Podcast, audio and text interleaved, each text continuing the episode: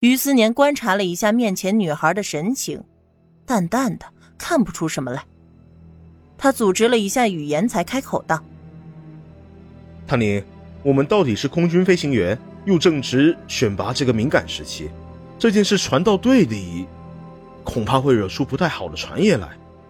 你是优秀毕业生，要是影响到你，可就太不好了。”说完，他自己也感觉到，这还是头一次对上唐宁这么的没把握。原来的他在唐宁的面前，从来都是信手拈来、游刃有余的。我没有做错事，为什么要怕什么不好的传言呢？唐宁似笑非笑的看着于思年，欣赏他脸上隐藏的尴尬神色。而且明明是我突然遭到袭击，就算是队里知道。也应该是为我讨公道，支持警方缉拿歹徒。至于飞行员选拔嘛，我相信领导们都是公平公正的，还有你担心的那些，完全都没有必要。说完，他不等于思年反应过来，伸手冲着街对面巡逻的制服人员示意：“警察同志，我要报案。”他扬声一喊，于思年悚然一惊，就算是没听到。唐宁也能感受得出拐角处隐藏的人此刻有多么的不安。这就对了，明明是这两个人惹出来的麻烦，为什么要他一个人背锅？他受了无妄之灾，还要被迫承受所谓的恩情，有点太说不过去了吧？眼看着警察就要到来，于思年的脸上闪过一丝慌乱。呃，唐宁同学，我考虑了一下，你说的对。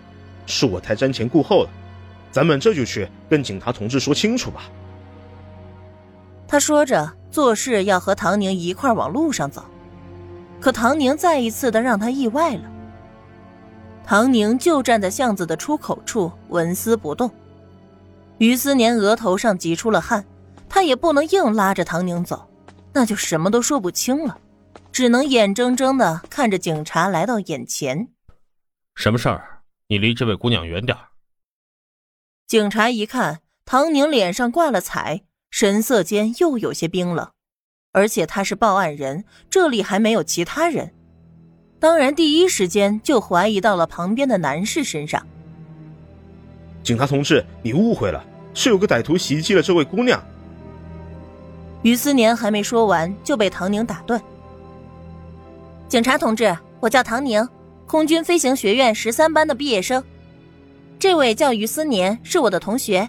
我休假出来，无意之间看到于思年同学，我本来想着前来打个招呼，可是没有想到，刚刚走到巷子口，就有一个歹徒从里面挥着刀子冲出来，我还没反应过来就受了伤，地上就是那把伤我的刀子，歹徒还跑了。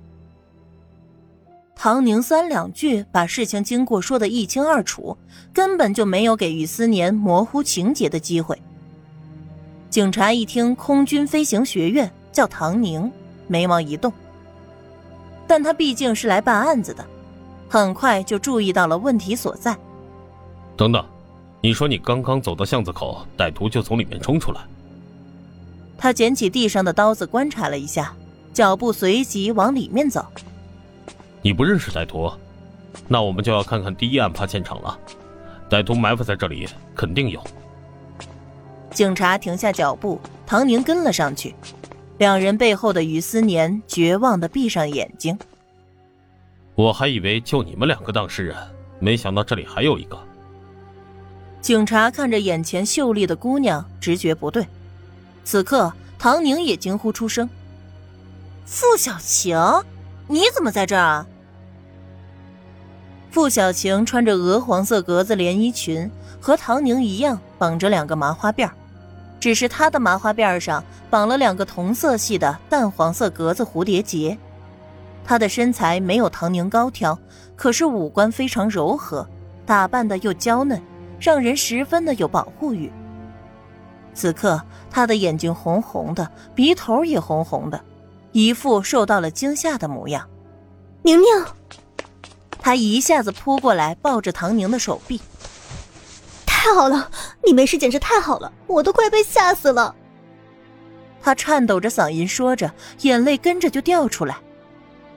于思年脸上的神色也稍稍平静了一些，和傅小晴隔空对视了一眼，也跟着说道：“对啊，那个歹徒不知道做了什么坏事情，以为被我们撞破了，拿着刀子直撞唐宁同学。还好唐宁同学躲得快，不然后果不堪设想。还好是虚惊一场。”警察被搞乱了，听这俩人的话，谁都会认为三个人是一起的。唐宁挣脱付小晴，可是我从走到巷子口到刚才，从头到尾都不知道付小晴同学你也在这儿啊！刚才我遭遇到袭击，还和于思年同学有了一段时间的交谈，你就一直待在这儿没出来过。啊，你肯定是吓坏了是吧？虽然歹徒袭击的是我，可是作为同学你被吓坏了，以至于一直躲在里面不敢出来。嗯。这样说就能说得通了，哎，你要不要去医院看看啊？我听说有人吓坏了，直接就被吓出毛病来的。傅小晴的脸色一阵红一阵白，恨不得堵上唐宁的嘴。于思年更是后悔，他不应该为了保持唐宁面前的面子，让傅小晴躲着的。谁知道唐宁就这么不管不顾的，还叫了警察来。他只希望。这个小警察能糊涂一些，把重点放在追查凶手身上，不要洞察出他们三人的关系。看来这案子疑点颇多，你们还是跟我回警局一趟。小警察根本就没按照于思年的希望来走，明显的察觉到了不对，尤其是除了报案人之外的这两个男女，神情闪烁，口不对心，这件案子肯定有内情。更何况，这还是唐家的姑娘。这姑娘不是天真，就是意有所指。听听看，什么叫那么久没出来？肯定是被吓着了呢。三个人无法，只好跟着警察去警局。这件事情肯定会通报回队里，到时候就算能糊弄过去，于思年和付小晴的关系也会备受猜疑。于思年和付小晴两个人跟在后面，都恨不得撒丫子跑掉。可是有唐宁在，他俩还能跑到哪儿去呢？